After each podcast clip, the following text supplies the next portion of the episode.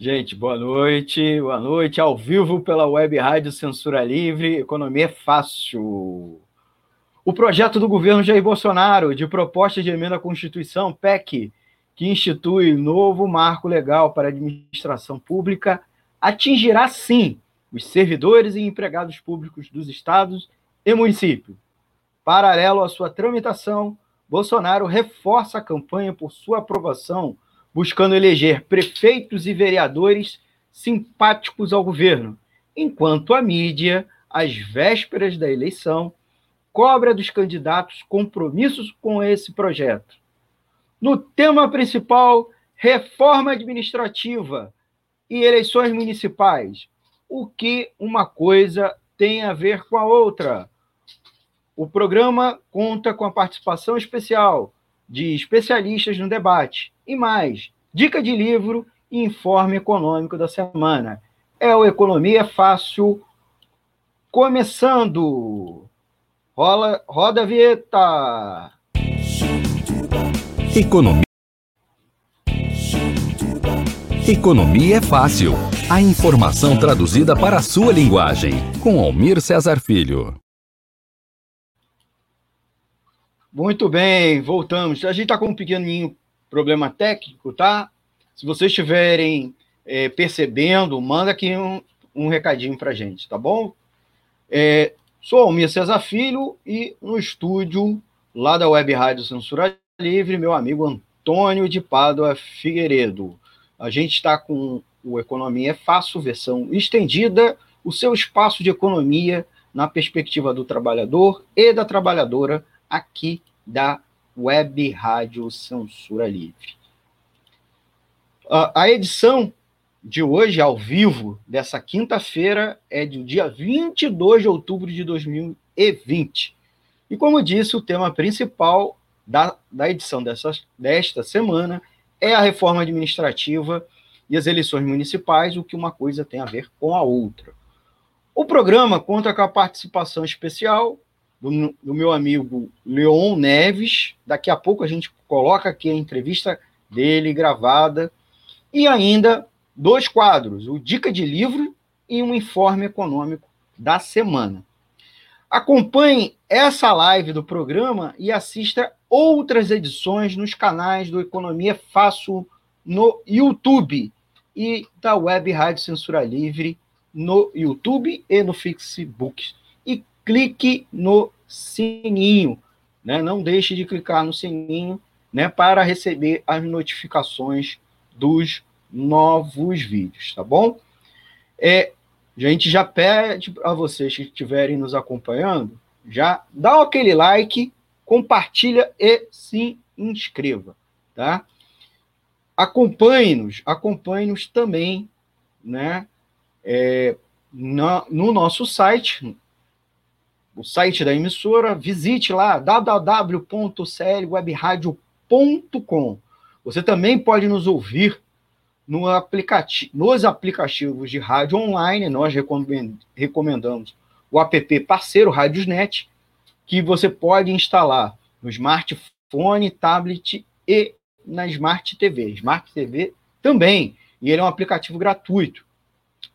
Também pode ouvir é, a nossa web emissora no app exclusivo que você baixa lá na Play Store para sistema operacional Android, né? É, é claro, se você quiser enviar sua pergunta ou comentário, anote aí. O WhatsApp da emissora é o 21 99833 6490. Tá? O e-mail do programa é o economiafácil@gmail.com, né? Se você for mais tímido, você pode enviar para a gente é, esse um e-mail, tá? A gente lê aqui ao vivo. E é claro, a gente é, também tem as opções para você acompanhar a, a, a, Web Rádio Censura Livre, né? A gente tem o Instagram, né? Procura a gente lá, arroba Rádio Censura Livre. No Twitter, no Twitter e também no blog. A gente tem um blog, webradiocensuralivre.blogspot.com. eu não lembro, mas lembrei agora, nunca lembro, mas lembrei agora, a gente tem podcast. Então procura a gente lá no é, Spotify, tá? Vários programas, a gente está subindo o áudio dos programas lá para o nosso podcast, na nossa conta do Spotify e também e também é, Anchor e outras plataformas agregadoras de podcast, né? O Google Podcast. É, tem aí você tem mais uma opção de ouvir os programas da Web Rádio Censura Livre. Vamos ao nosso primeiro quadro, Informe Econômico da Semana. E ainda hoje, o tema da semana, que é a reforma administrativa e as eleições municipais. E, por fim, dica de um livro. É, você já deu seu like? Dá seu like. Comenta aqui que a gente vai pôr no ar e responderemos ao vivo. Né? E, e não deixe de compartilhar o programa com seus amigos nas redes sociais, tá bom? Já vou botar aqui, ó, dois comentários aqui, ó. Boa noite. Opa, boa noite. Da Gelta Terezinha Xavier, que estreou aqui essa semana um programa muito legal. O Educação Hoje, procura lá no YouTube e no Facebook, tá lá. E, é claro, reprise, você pode ouvir é, a sessão dos apps e no nosso site. Leon Neves, opa, nosso parceiro aí, que entrevistamos mais cedo, a gente vai colocar a entrevista aqui no ar, também dando boa noite. Beleza? Comenta aqui que a gente fala aqui ao vivo, tá? Então vamos botar nosso primeiro, é, nosso primeiro quadro. Começa agora o quadro Informe Econômico, com os destaques do noticiário econômico dos últimos dias que afetam os trabalhadores e as trabalhadoras.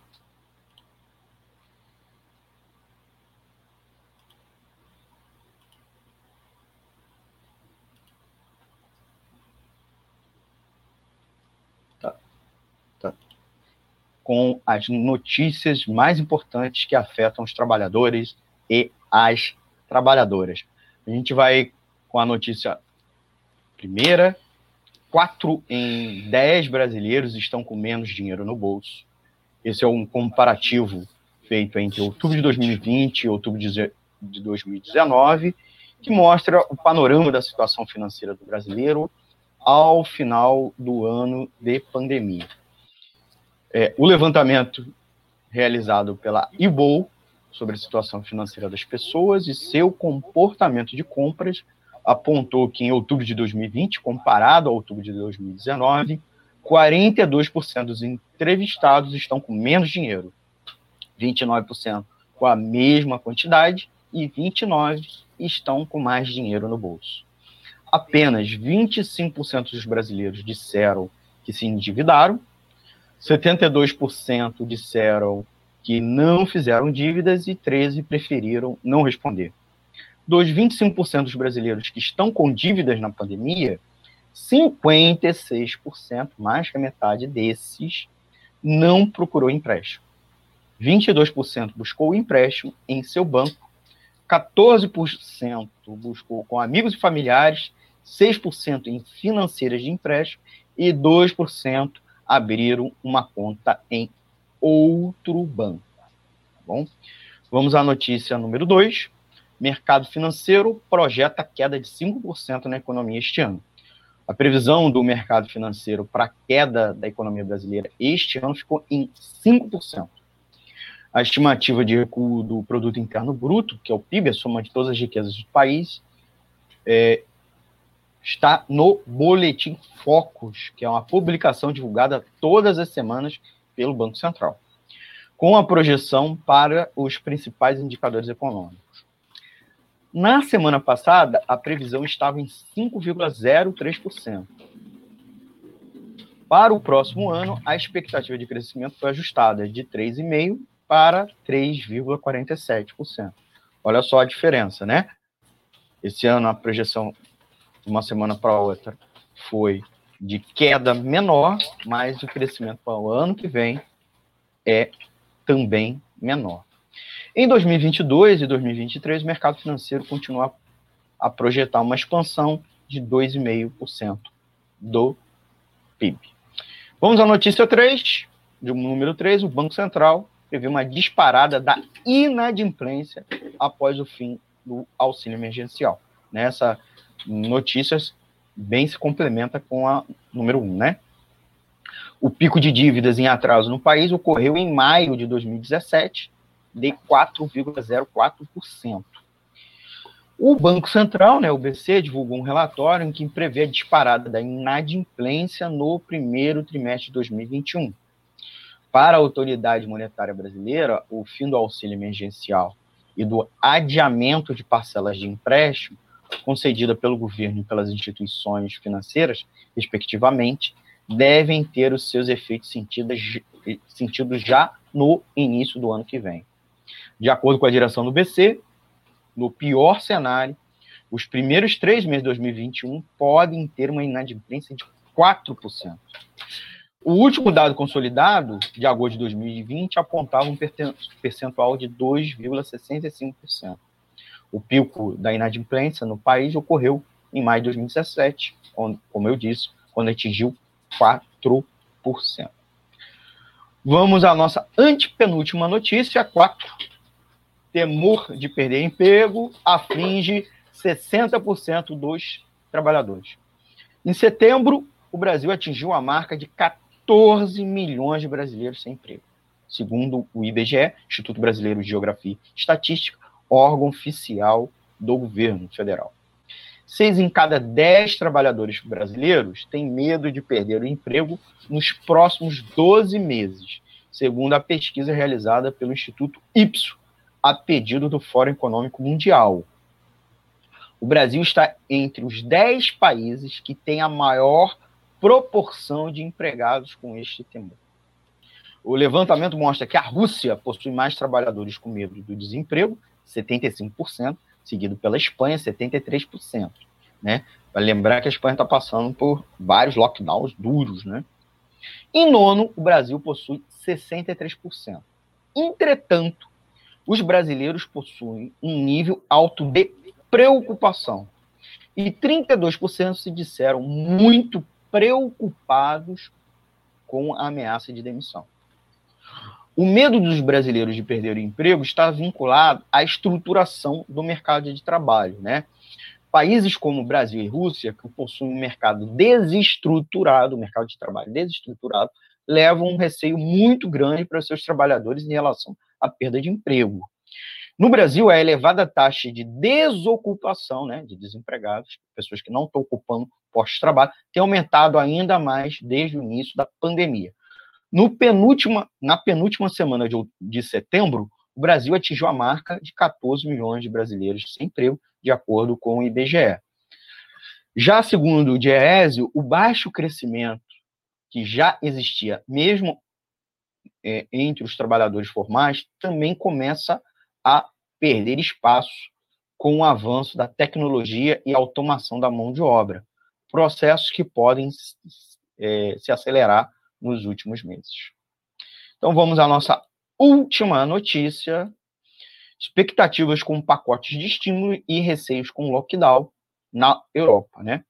Aí a gente vai falar um pouco dos mercados internacionais, se referindo ao mercado financeiro, que fecharam nos últimos dias majoritariamente em alta, as bolsas de valores, as bolsas é, de mercadoria e futuro, devido a sinalizações positivas em relação ao pacote de estímulo nos Estados Unidos, podendo haver um acordo entre democratas e republicanos, ajudando com isso a tração da retomada da economia americana. Vai lembrar que os Estados Unidos fez um pacote de estímulo no início da pandemia e parece que vai soltar um outro em breve. Na Europa, os temores em relação ao número de casos de coronavírus e a apreensão em relação ao Brexit, né, a saída do Reino Unido da União Europeia, fizeram alguns mercados cederem. Na Europa, os agentes do mercado financeiro ficaram de olho na, na trinca, né, Covid-19, Brexit e pacote fiscal, fiscal dos Estados Unidos. Sendo que nenhum dos três componentes possui exatidão em suas definições, né? As coisas estão muito incertas. As negociações em relação ao Brexit voltaram e a possibilidade para que haja um acordo entre as partes. O aumento no número de casos é, na pandemia continua forte, levando os países a tomarem medidas de restrição social, mas a letalidade do vírus diminuiu consideravelmente, é, consideravelmente em, com relação à primeira onda, né? As expectativas em relação ao pacote de estímulo melhoraram, mas ainda não é nada de concreto. Bom,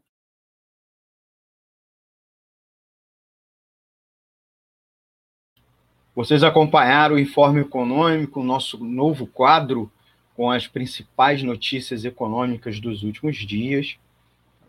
É, queria aproveitar, antes da gente ir para o nosso primeiro intervalo, né, chamar meu amigo Antônio de Pádua Figueiredo para saudar vocês. Né? Eu falei que ele estava aqui conosco, ele não está fisicamente aqui na, aqui na, na nota, na Agência de Notícias Alternativa, que é o espaço da nota, onde a gente coordena a, a transmissão do Economia Fácil, mas ele está operando lá no estúdio, o, estúdio provisório por conta da, da Covid-19, é, meu amigo Antônio de Pádua Figueiredo.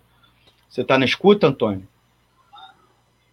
Boa noite, Almir César Filho. Aí, saudade aí da, do Economia Fácil. Obrigado, Antônio. Muito bom dividir a bancada aqui com você. Um abraço. E essa saudação aos nossos ouvintes.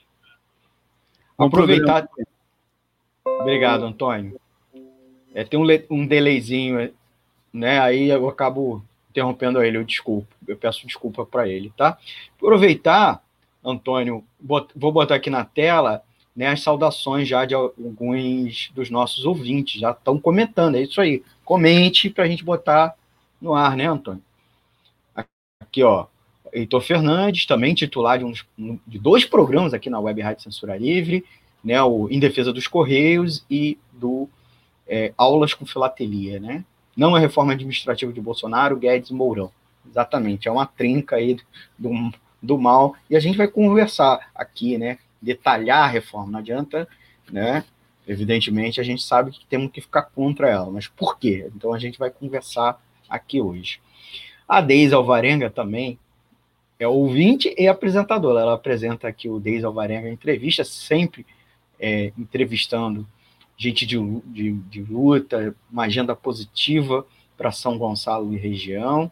E a Deise até fez um comentário, ó, tem percebido um movimento mais fraco até nos mercados. Realidade bem diferente dos outros meses desde o início da pandemia. Isto só é impressão minha ou a números de queda de faturamento do setor de alimentos.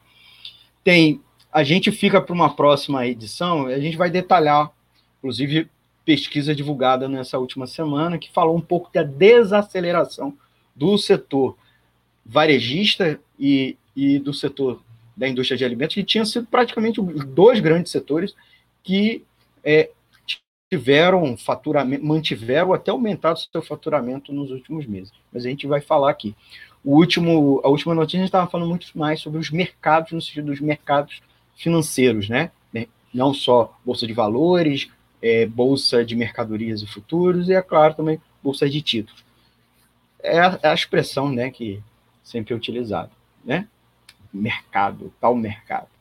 Gente, nós vamos agora para o nosso, nosso intervalo de apoio. Eu já volto é, com o tema principal da semana. Né? E a gente, inclusive, vai já botar a entrevista do Leon Neves. Até daqui a pouquinho. Para manter o projeto da Web Rádio Censura Livre, buscamos apoio financeiro mensal ou doações regulares dos ouvintes, já que não temos anunciantes. Seu apoio é muito importante para nós. Você pode depositar ou transferir qualquer quantia na conta do banco. Bradesco, agência 6.666, conta corrente 5.602-2, CNPJ 32 954 696 barra 0001 81. Seja um apoiador regular e ouça nosso agradecimento no ar durante a transmissão de nossos programas. Peça à sua entidade de classe, sindicato ou associação a participar da rede de apoiadores com participação em nosso espaço, em nossa grade. E os apoiadores recebem prestação de contas mensal. O nosso muito obrigado. Web Rádio Censura Livre, a voz da classe trabalhadora.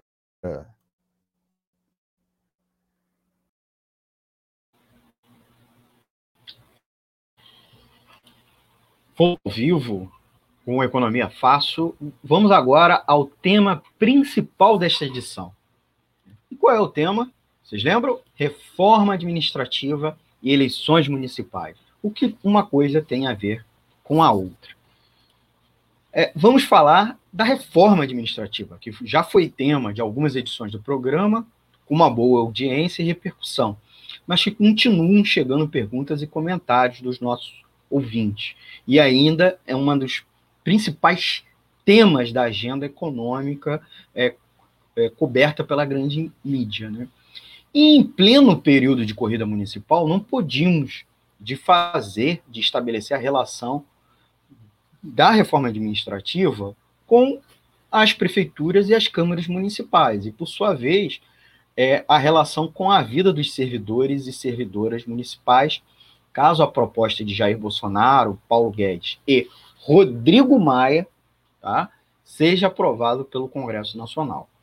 Os municípios vêm, vêm sendo o ente da federação que mais vem sofrendo com os gastos é, com as medidas sanitárias de combate à pandemia da Covid-19, como também com algumas medidas de preservação aos empregos, assistência social e socorro às empresas.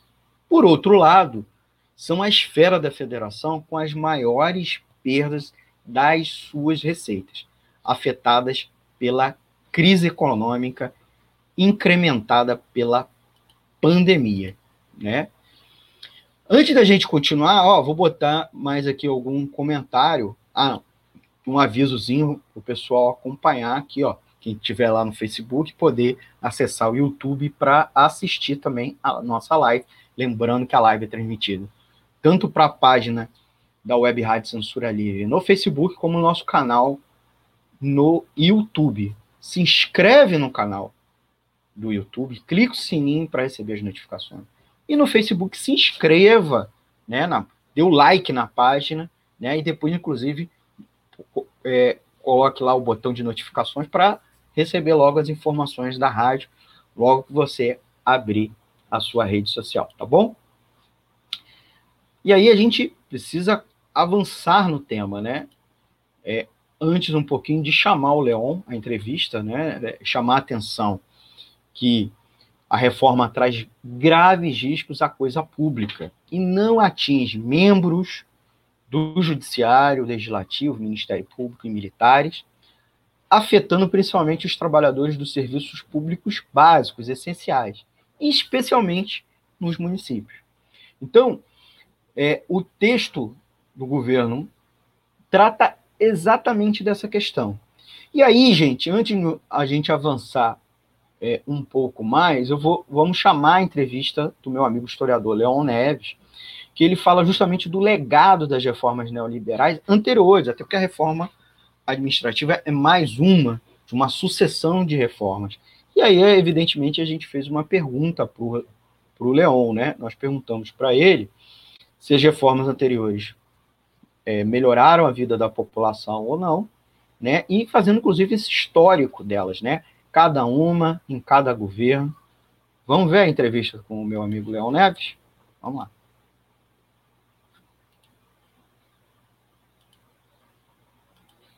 anos vem se reforçando as medidas de reforma neoliberais, né? Tivemos eh, nos últimos anos a reforma trabalhista, mais recentemente a reforma é, da Previdência, mas as reformas neoliberais não são de agora, elas já têm muitas décadas no Brasil sendo praticado por alguns governos. Eu gostaria que você pudesse esclarecer para os nossos ouvintes, através de um retrospecto histórico, e, se possível, fazer um balanço se elas foram bem sucedidas para melhorar a situação do povo trabalhador do nosso país. Meu amigo. Bom, muito obrigado mais uma vez pelo convite, né? É sempre um prazer estar com vocês aqui no Economia Fácil. É, eu queria lembrar que a classe dominante, né, mesmo antes do que a gente convencionou chamar de neoliberalismo, sempre atacou os direitos dos trabalhadores, né? Sempre foi possível, é, é, ir contra qualquer benefício que os trabalhadores tivessem. Né? Tem, uma, tem uma capa do jornal Globo muito famosa, de 26 de abril de 1962, que é o dia onde foi aprovado o 13º salário, né? E a capa do jornal Globo é a manchete é famosa, considerado desastroso para o Brasil um 13º mês de salário. E, a, e, e, toda a matéria falando como aquilo ali iria quebrar o Brasil depois daquele dia com, com a aprovação do 13º. Né? Então, embora a gente possa falar propriamente do neoliberalismo ali a partir dos anos 90, né? mas é sempre bom lembrar que a classe dominante e aqueles que a representam sempre tiveram do lado oposto os trabalhadores sempre trabalharam e agiram para nos convencer né, de que nossas vitórias, nossas conquistas né, nos levariam é, é, é, à bancarrota, à quebradeira do país, certo? Mas quando a gente pensa nas reformas neoliberais, né, o, o, o Collor, né, ele se elege com um discurso de que iria combater os marajás, né, e muitos desses marajás eram servidores públicos. Né, que o Estado brasileiro era muito lento, muito inchado, né, de que ele iria é, é, melhorar a, a organização do Estado brasileiro e, com isso, o país iria decolar. Ele nem teve muito tempo para realizar grande coisa, né, mas esse discurso esteve presente em governos até considerados de campos ideológicos diferentes, certo? Então a gente pode pensar aqui né, nas reformas da Previdência que o Fernando Henrique Cardoso fez em 1998, um momento que ele tinha acabado de se reeleger com uma, uma votação expressiva, foi reeleito no primeiro turno ainda, né? Cujo principal adversário na época era o Lula. Então, com, com muita força política, e coloca lá uma reforma colocando, é, criando a idade mínima para o servidor público se aposentar e, e criando o fator previdenciário para o setor privado, né?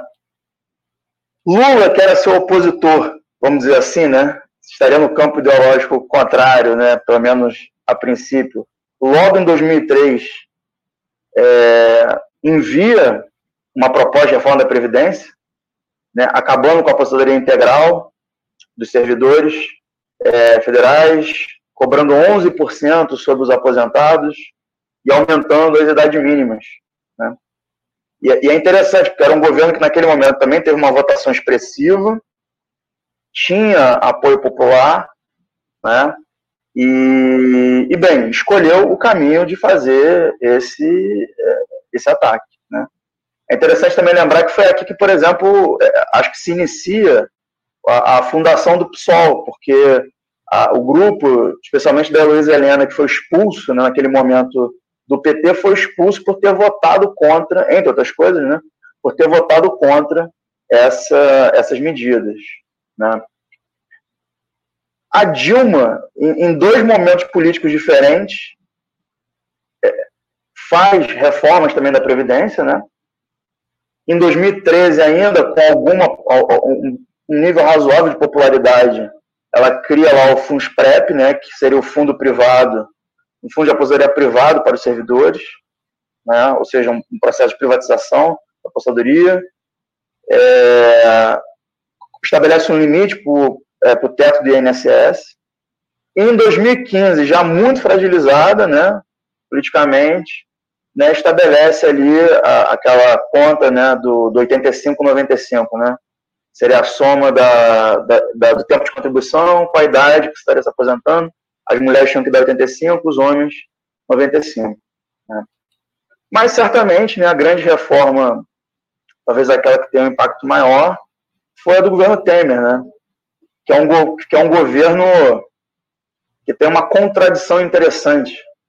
Né, porque era um governo com uma baixíssima popularidade, um governo que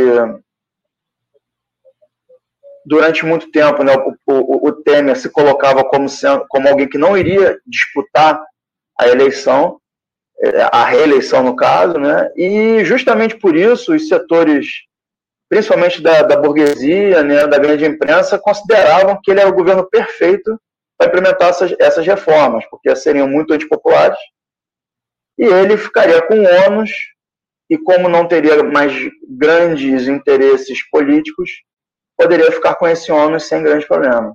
Né?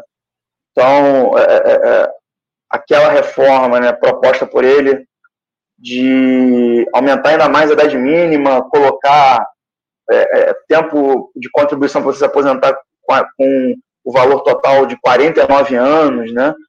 É, é, é, coisas assim, completamente absurdas para a realidade brasileira, principalmente pensando no, nos trabalhadores rurais, né? trabalhadores que não conseguem compro, ter muito tempo comprovado de, de contribuição, né?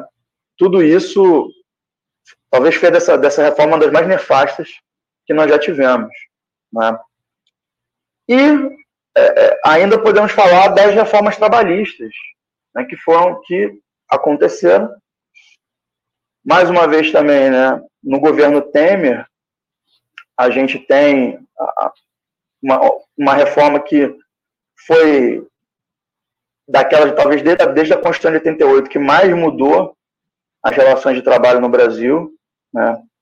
Lembrando sempre né, que aquele papo que o pessoal adora dizer de que ah, nosso, nossa, nossa lei trabalhista do, da Vargas, que é uma lei, é uma lei fascista, isso não é verdade. Quer dizer, em 88 você tem já uma, modificações na, na CLT. A CLT nossa não é mais a mesma lá da época do Vargas. E ela nem é fascista também. Né? Comparar a Carta do Lavoro com a CLT é uma coisa ridícula, né? absolutamente ridícula. Né? Ah, é a mesma coisa que você dizer que, bom, se existe propriedade privada, então qualquer regime é, é, que tem propriedade privada é necessariamente capitalista, né? só porque você tem alguns elementos que tem na, na Carta Lavoro lá do, do Mussolini, não quer dizer que ela seja fascista por causa disso. Né? Então, é, houve é, é, é, essa grande mudança, que a criação do, do trabalho intermitente, por exemplo, não é? E que eu acredito que, que talvez seja o maior ponto de, de ataque seja a ideia de você poder negociar diretamente o trabalhador com o patrão, né? enfraquecendo aí os sindicatos, que são um sujeito coletivo bastante importante, certo? E o governo Bolsonaro que tem aquela proposta da carteira verde e amarela, que é de sepultar completamente qualquer tipo de, de direito trabalhista, né? O que eu acredito nisso tudo, né, encaminhando aí para uma conclusão, é que todas essas medidas, essas reformas, a gente pode ver no dia a dia, não melhoraram a situação dos trabalhadores, não necessariamente criaram mais empregos, empregos de qualidade, né? não melhorou a vida das pessoas, não tornou o Estado brasileiro mais eficiente, mas é todo, quase todo ano, quase todo momento de grande debate nacional, essas ideias são mobilizadas para convencer a população de que o nosso problema, o problema do país, do, do, do país, são os direitos trabalhistas, são os servidores públicos, que, que seriam o peso né, que não deixam o, o, o país deslanchar. Né? E é interessante que governos em tese de, de em, em, momentos políticos diferentes, um com mais força, outro com menos força, governos em tese com aspectos ideológicos diferentes, sempre pautaram né, essas reformas.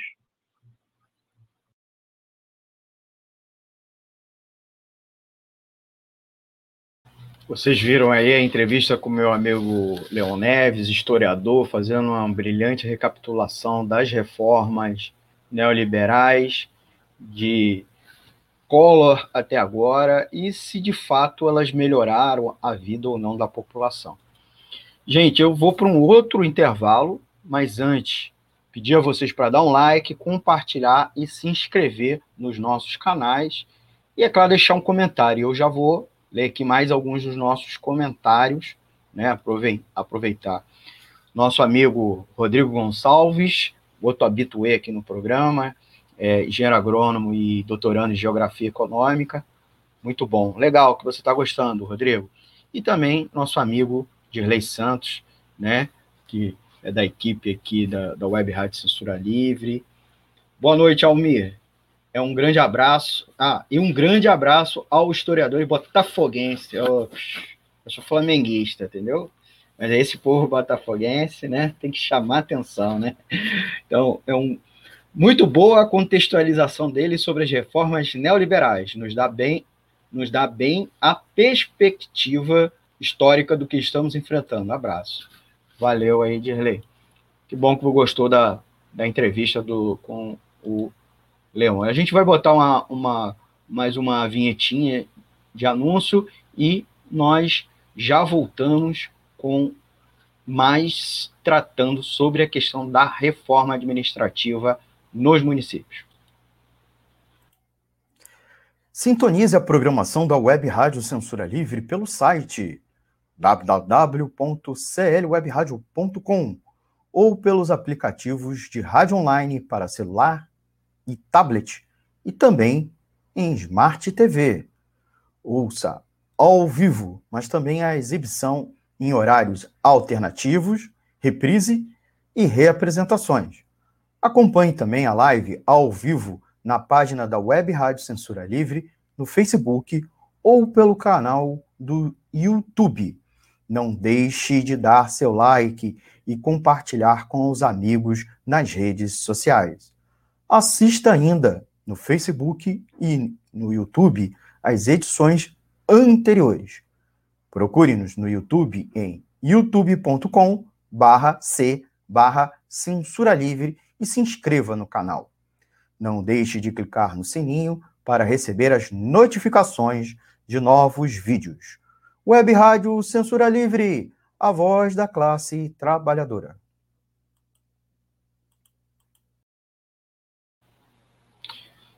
Estamos aí de volta e vamos nos aprofundar, né?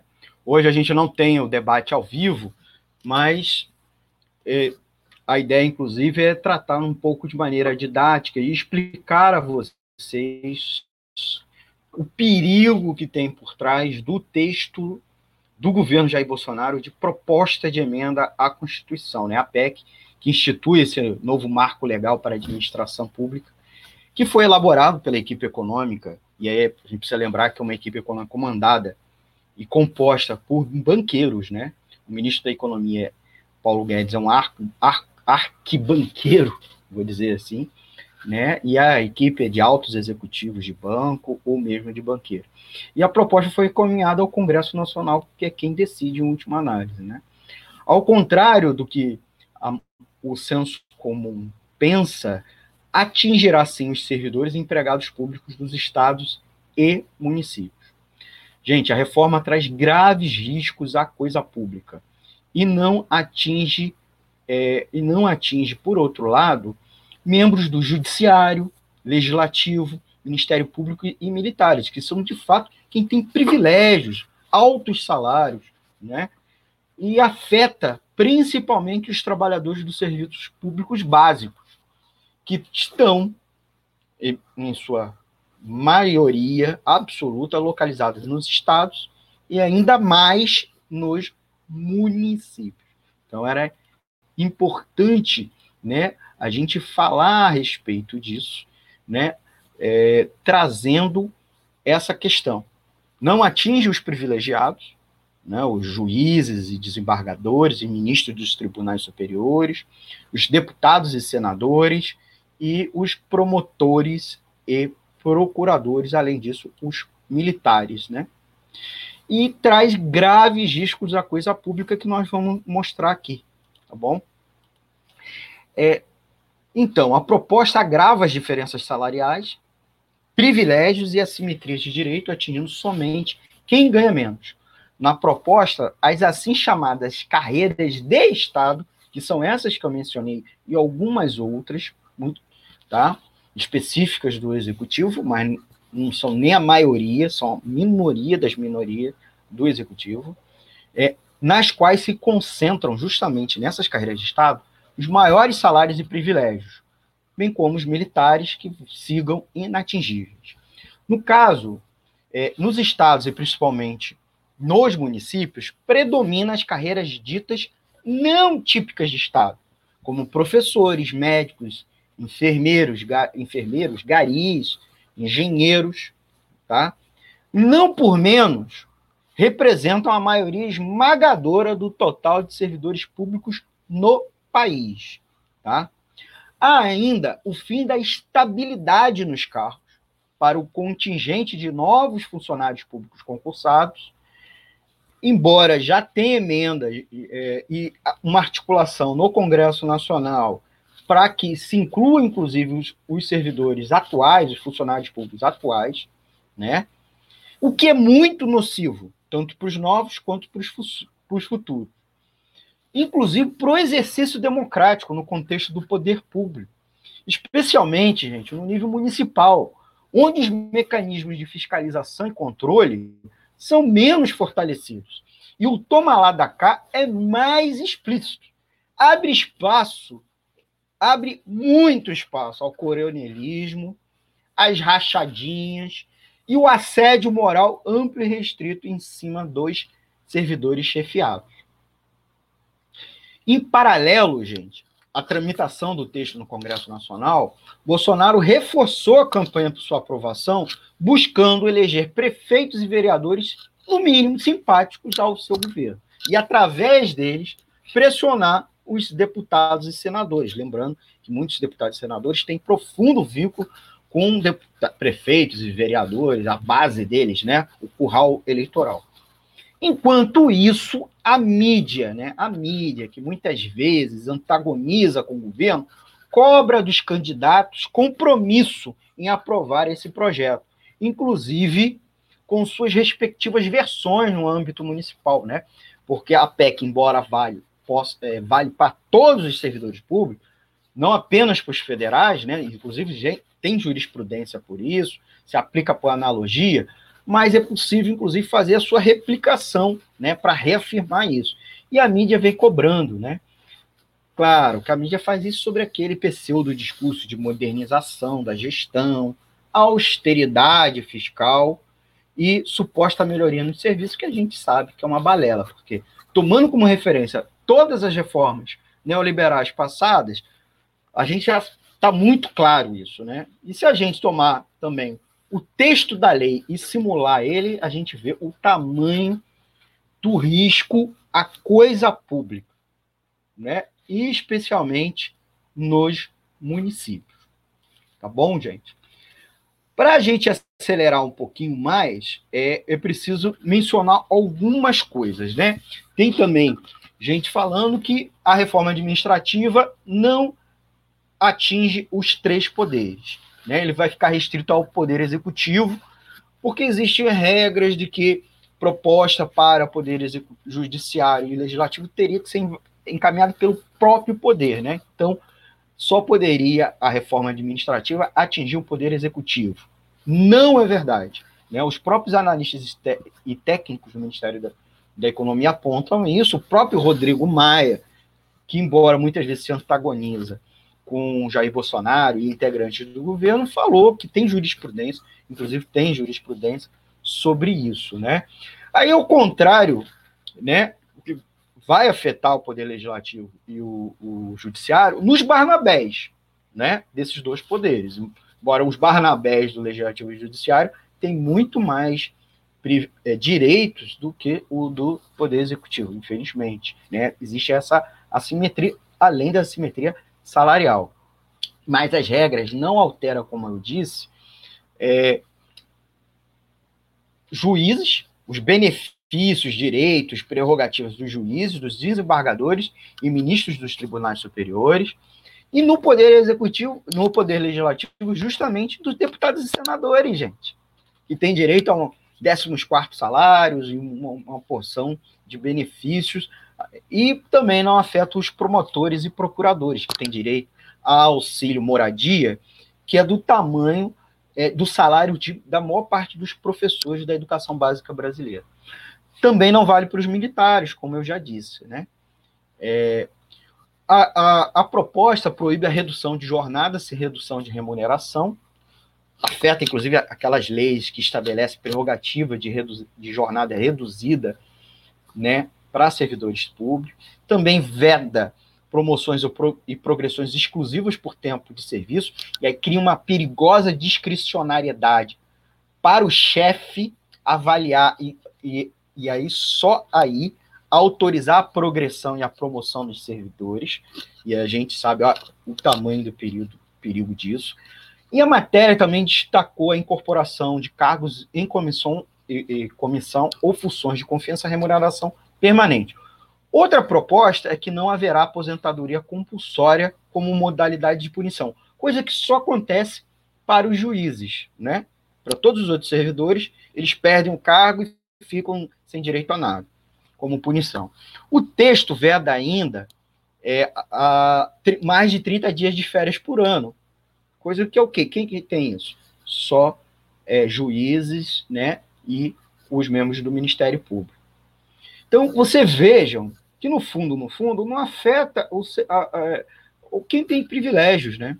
E por fim, o Ministério não divulgou o impacto fiscal da reforma, por ainda depender de projetos complementares, segundo eles, que serão enviados ao Congresso. Então, a reforma não morre aprovando, é, não se encerra, né? Ela não, é, não se conclui com a tramitação e aprovação da PEC, porque o governo aguarda o andamento é, da tramitação dela para enviar outros projetos. Então, olha só o perigo, porque a PEC, inclusive, abre um precedente para que alteração de regras da administração pública seja feita por leis ordinárias, nem mesmo por lei complementar.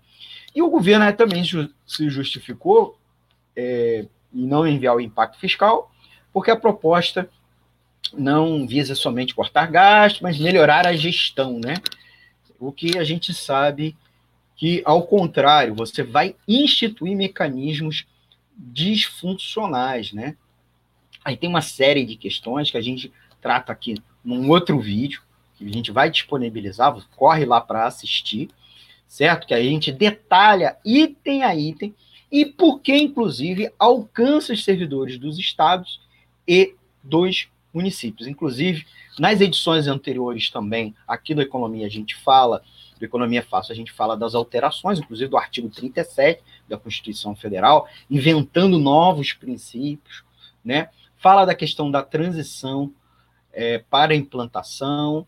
E, gente, é muito grave, porque, como a gente sabe, os municípios são muito frágeis nessa questão é, do controle da fiscalização. E aí abre para um coronelismo, para um mandonismo partidário, para é, institucionalizar a brecha para reforçar as rachadinhas. Então é muito grave, inclusive no âmbito municipal. Por isso que a gente estava avisando aqui que fique ligado nas eleições municipais. Se seu candidato a prefeito e a vereador defende ou não a reforma administrativa. E não é uma preocupação só dos servidores municipais, tem que ser uma preocupação do conjunto da população, buscando a melhoria do atendimento e o fim de é, é, privilégios, né? Que em geral quem goza não é o servidor Barnabé. Tá bom, gente? Gente, eu vou fazer mais um intervalinho, tá? E a gente vai voltar com o último quadro, que é o Dica de Livro. Daqui a pouquinho. Vamos ao, ao nossa mais a um um intervalo. Para manter o projeto da Web Rádio Censura Livre, buscamos apoio financeiro mensal ou doações regulares dos ouvintes, já que não temos anunciantes, não temos propagandas de empresa e não recebemos recursos de partidos e políticos. Seja um apoiador regular e ouça nosso agradecimento no ar durante a transmissão de nossos programas. Seu apoio é muito importante para nós e os apoiadores recebem prestação de contas mensal. Temos uma vaquinha virtual permanente. Para apoiar, acesse aqui https dois pontos barra barra apoia.c barra CL Web Rádio. O nosso muito obrigado. Web Rádio Censura Livre, a voz da classe trabalhadora.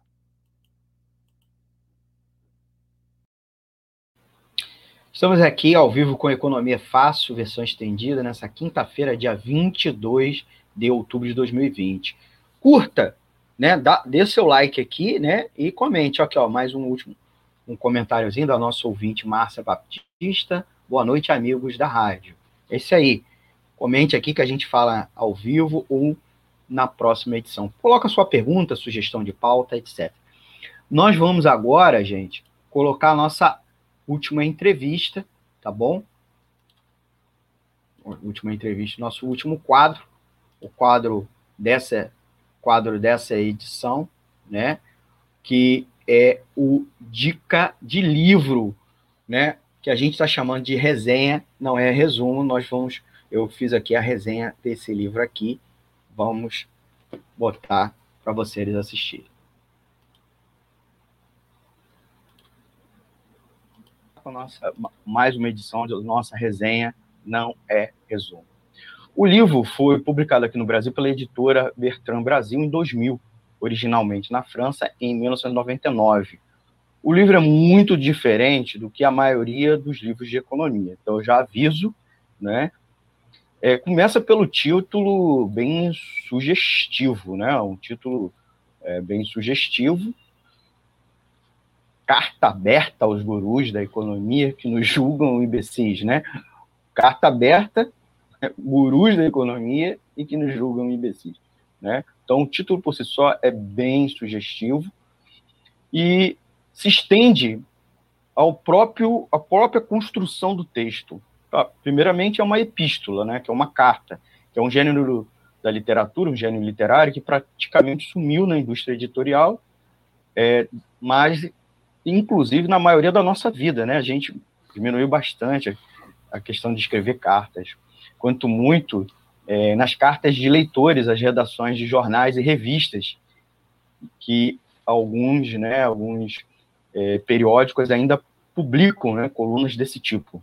Na verdade, é o que o livro é uma carta aberta, que é uma variante da carta, né? É, muitas vezes como um manifesto, algo do gênero, mas essa aqui é uma carta aberta, né? Que é uma carta dirigida a alguém, mas aberta ao conjunto da população. Em segundo, o título é provocativo, característica de todo o texto e ao longo dos capítulos. É, na verdade, uma chacota, né? É, dirigida aos economistas, mas não a qualquer economistas, né? E aos experts, geralmente do mercado financeiro, na maioria das vezes, nem mesmo economistas de formação, que a grande mídia, seja impressa, seja eletrônica, dá amplo e exclusivo espaço. É, são os tipos de defensores do livre mercado, das grandes finanças e do neoliberalismo. Com suas previsões falíveis, apesar de seu olhar superior ao grande público, né? e forte crítica da atuação econômica dos Estados nacionais. A chacota avança sobre o frequente uso deles da teoria econômica, núcleo da micro e da macroeconomia, que são alicerçadas em muita matemática, muito, às vezes quase incompreensível ao grande público, e também na chamada teoria neoclássica, que é uma vertente da economia considerada por eles, por esses tipos de economistas e experts, como a única científica, baseada na ideia de equilíbrio de mercado. Mas antes da gente avançar sobre o conteúdo do livro, vamos falar um pouquinho do autor, né, que é o Bernard é, Marie, cuja trajetória é tão mais interessante que seu livro, né?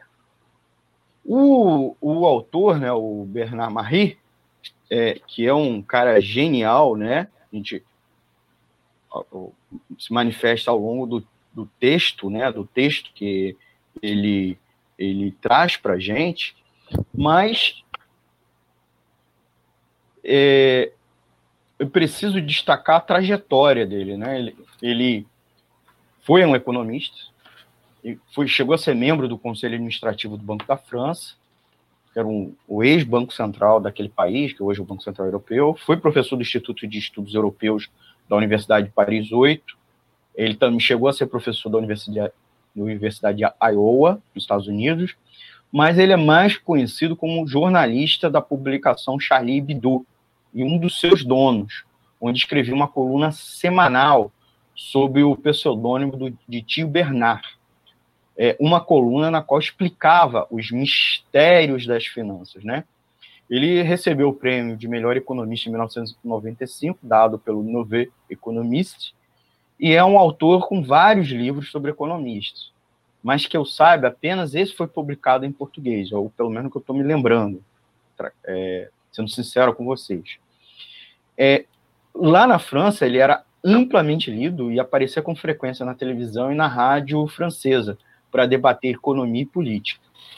Mas, infelizmente, ele acabou assassinado naquela reunião dos editores do Charlie Hebdo, em Paris, em 7 de janeiro de 2015, é, naquele ataque terrorista fundamentalismo islâmico, em retaliação à publicação das charges do profeta Maomé. Né? Ele morreu em sua mesa, morto pelo fanatismo que denunciava regularmente.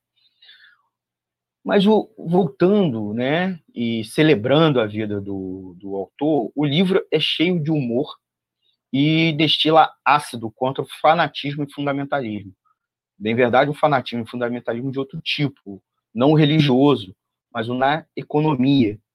E, inclusive, o que era o que ele mais combatia e denunciava ser a mais grave na vida social é, desmontando conceitos que fundamentam a política neoliberal. Né? Então, o Bernard Marie mostra, no livro, que o Carta Aberta aos Gurus da Economia, que nos julgam imbecis, que essa ciência econômica, justificada pelos neoliberais, dita pura, matematicamente teorizada em modelos, axiomas e postulados, tem desmoronado como um castelo de cartas ao confrontar-se com a realidade. O próprio livro foi publicado originalmente em 1999, é, contemporâneo contemporâneo à sucessão de crises financeiras internacionais, né, da segunda metade dos anos 90, crise mexicana de 1995, asiática de 1997, russa de 1998 e brasileira de 1999, só para a gente dar um grande exemplo, né, das principais grandes crises financeiras daquele período. E uma forte, também, naquele momento, uma forte contestação social ao neoliberalismo, porque passava a Europa e a América do Norte.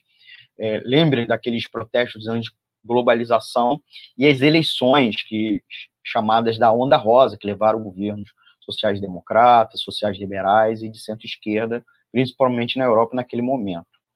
Mas Marie esculhamba, com muitos argumentos jocosos, mas bem racionalizados, tá? a despeito da linguagem empregada, que o, que o centro da teoria fundamental dos economistas, que nos acham imbecis, é isto que eles chamam de certo fundamentalismo, né, que é a teoria é, do equilíbrio geral. Esta teoria, ela foi elaborada um século antes, antes pelo matemático Leon Valrais e que supostamente legitimaria uma não intervenção do Estado na economia. E, por outro lado, a existência, a, a, a não existência, então ela justifica a não existência de direitos sociais, inclusive de sindicatos. Mas, para o Marie, ele prova aqui, ou ele tenta argumentar, né, é, que esse tipo de ideias contém profundas inconsistências metodológicas e lógicas, apesar de toda a matemática elegante da teoria do equilíbrio geral.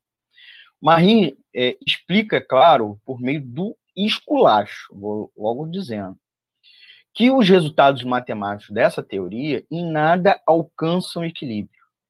Nada chega a um ponto ótimo social, como muito eles falam, e não tem nada de racional.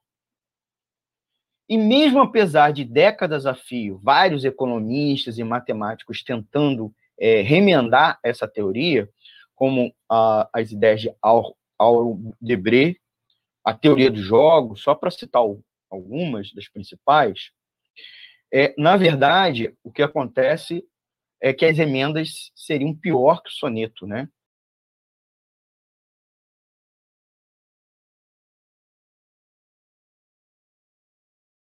a dica do livro, excelente. E, gente, o programa está acabando, né? Passou rápido. É, é re reafirmo, o livro é divertido, especialmente para jovens economistas e cientistas sociais. Mas estamos finalizando o Economia que Faço, né? Não deixe de dar teu like, comentar, responderemos na próxima edição. Compartilhe com os amigos nas redes sociais. Se perdeu algum trecho, ou quer assistir de novo, ou ver edições anteriores, procure nos canais, se inscreva e clique no sininho para receber a notificação de novos vídeos. E é claro, gente, para manter o projeto da Web Rádio Censura Livre, buscamos apoio financeiro mensal ou doações regulares de pessoas físicas, já que não temos anunciante. Seu apoio é muito importante. Para apoiar, acesse a vaquinha ou transfira para nossa conta corrente. Até a próxima edição. Tchau!